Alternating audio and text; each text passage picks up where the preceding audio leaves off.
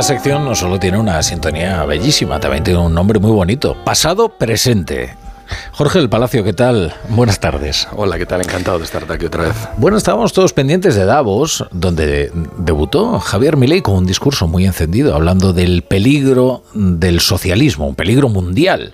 Luego llegó Pedro Sánchez y habló del peligro del neoliberalismo, también un peligro mundial. Pero este aquí que coincidiendo con, con esta cita, pues, eh, tenemos el aniversario nada menos que de Vladimir Ilich Ulyanov, que es más conocido como Lenin.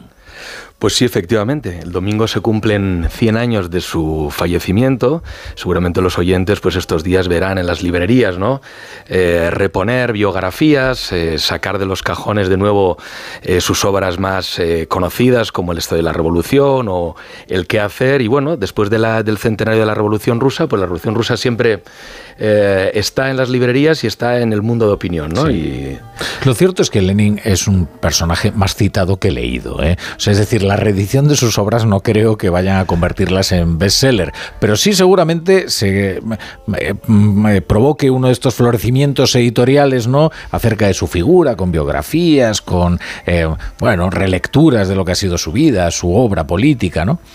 Sí, además que eh, pasa una cosa muy curiosa con Lenin y es que eh, Igual que hay un consenso casi indudable ¿no? sobre que la Unión Soviética fue un ejercicio de totalitarismo, normalmente el peso de la responsabilidad siempre ha caído sobre Stalin. Sí, sí. Y esto hace que Lenin, de alguna manera, siempre se haya librado de ser asociado con el lado oscuro del leninismo, del, del, comunismo soviético. Eh, bueno, hay algunas razones que explican esta cuestión. ¿no? Yo me acuerdo que haber leído al historiador Stefan Courtois que él decía que, claro, eh, en la Unión Soviética después de la Segunda Guerra Mundial y tras la muerte de Stalin, cuando en el 56 Khrushchev presenta el informe eh, secreto, ¿no? Claro, se carga, todos los crímenes de la Unión Soviética se cargan sobre, sobre Stalin y eso hace que Lenin vuelva a tener ese aura, ¿no? De, profeta, ¿no? es decir, que si Marx había sido el profeta de una religión, pues Lenin fue el fundador de la iglesia y Stalin entonces alguien que se torció en el camino de la aplicación. Es que hay una lectura tan popular como falsa, que es la que dice que todo se torció con Stalin y que fue precisamente la victoria de Stalin sobre Trotsky en la lucha interna de los bolcheviques lo que produjo una deriva indeseable ¿no? del socialismo, pero que los planteamientos de Lenin eran perfectamente eh, aplicables y además llevarían a un futuro de justicia, cuando no, el presente de Lenin la verdad es que fue igualmente terrible. O sea. Claro, a Lenin digamos que Lenin realmente está pocos años al frente de la Unión Soviética si lo comparamos con las casi tres décadas de Stalin, pero en realidad la teoría y la praxis de Lenin encajan a la perfección con el totalitarismo, no se puede decir otra cosa. ¿no? ¿El totalitarismo qué es? ¿No? Eh, régimen de partido único, ideología única y la vocación de controlar la sociedad a través del Estado. Cualquiera que vea la Unión Soviética desde su fundación es un régimen de partido único, ideología única y además hay una teorización del Estado como violencia organizada con dos funciones. La eh, represión de la disidencia interna, la el aplastamiento, este es el léxico leninista, el aplastamiento de la, de la oposición, es decir, de la clase enemiga, y luego la vocación de conducir a la masa, a la sociedad, en la construcción de una sociedad nueva, radicalmente opuesta al capitalismo. Con lo cual, el totalitarismo está ahí en su teoría y en su praxis. Además, Lenin tenía una malsana eh, afición o, pasión eh, por lo peor de la Revolución Francesa, que era precisamente la persecución de la disidencia y el gran terror. Él consideraba que el gran terror era emancipador a, eh, pasado el paso del tiempo, como conseguías expurgar la sociedad de los elementos indeseables. Puede que la audiencia no haya escuchado jamás la voz de Lenin, pero hay, hay registros de su voz.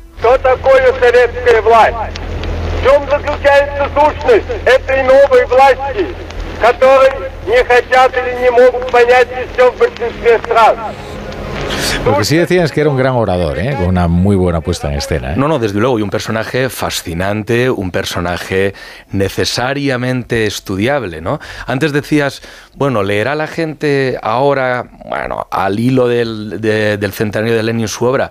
Deberían leerla, porque cuando se acusa, digamos, de a quienes asocian leninismo y totalitarismo de inventarse las cosas, uno abre eh, el estado y la revolución de Lenin o el qué hacer y es cristalino. Es decir, hay un vínculo genético entre el leninismo, violencia y terror, ¿no?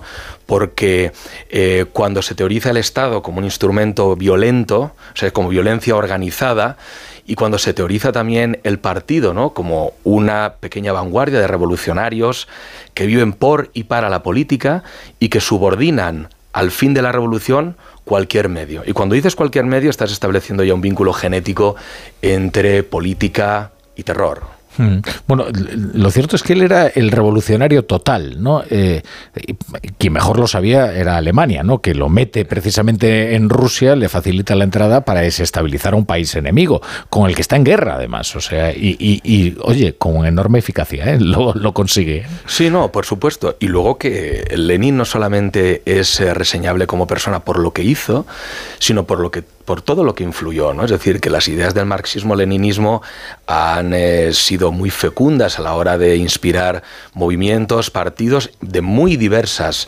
también ideologías, ¿no? Eh, Mussolini estaba fascinado por Lenin, ¿no? Hay, leninistas de derechas, no, por, por, supuesto, ¿no? Por supuesto, es decir, por, supuesto de izquierdas los hay, muchos. Claro, pero es que la idea de la idea del eh, estado de partido único, ideología única, pues tiene su origen ahí. Y llega a España las ideas de Lenin. ¿Tú crees que hay una reivindicación de Lenin en España? O? Sí, la hay, la hay. ¿Y ¿Todavía vigente? Bueno, yo creo que eh, fíjate mm, que, mientras Lenin fue eh, rechazado con la boca pequeña, ¿no? En los años 70-80 con el eurocomunismo, el eurocomunismo era aquel comunismo que se deshacía del marxismo-leninismo, ha habido, ¿no? Con la vuelta de, estas nuevas izquierdas radicales en Europa, y en España el representante era Podemos, y la coincidencia con el eh, aniversario, el cen aniversario de la Revolución Rusa, ha habido una un redescubrimiento. A ver, a ver, vamos a escuchar a Pablo Iglesias. Esto tiene que ver, de alguna forma, con una demostración politológica de Lenin, la autonomía de la política.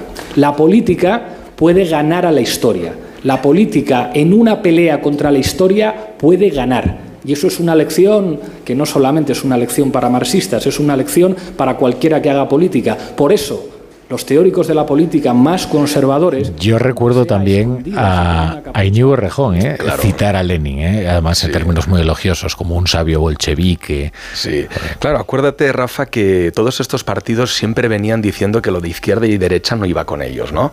Pero cuando iban a sus foros más en confianza, sacaban el santoral al cual rezaban, ¿no? siempre hay un culto a la personalidad de Lenin, ¿no? Curiosamente, a través de una pirueta intelectual de difícil digestión, que es Lenin, el genio bolchevique, pero ojo, disociado de la construcción del socialismo, claro, donde están los problemas. ¿no? Claro, claro, por eso dicen que es una teología de la sustitución, ¿no? el, marxismo, porque también tiene sus santones y por supuesto este... Y sus libros sagrados. por cierto, tuvo una, tuvo una agonía terrible, ¿no? Tuvo una apoplejía, ¿no? Y terminó como medio paralizado. Desde el año, en el año 22 tiene un infarto cerebral y por lo cual los últimos dos años son de sufrimiento total para él, ¿no? Bueno, qué interesante este, este asunto. Eh, Jorge del Palacio, pues, eh, pues, eh, pues seguiremos hablando de los viejos revolucionarios. Eh, los reformistas nos dan menos juego, ¿para qué nos vamos a engañar? Porque históricamente tienen menos enjundia. Ya, ya decía Lenin que el reformismo no tenía cabida en la historia. Sin duda. Bueno, muchas gracias Jorge del Palacio por estar aquí en tu casa. gracias. La brújula.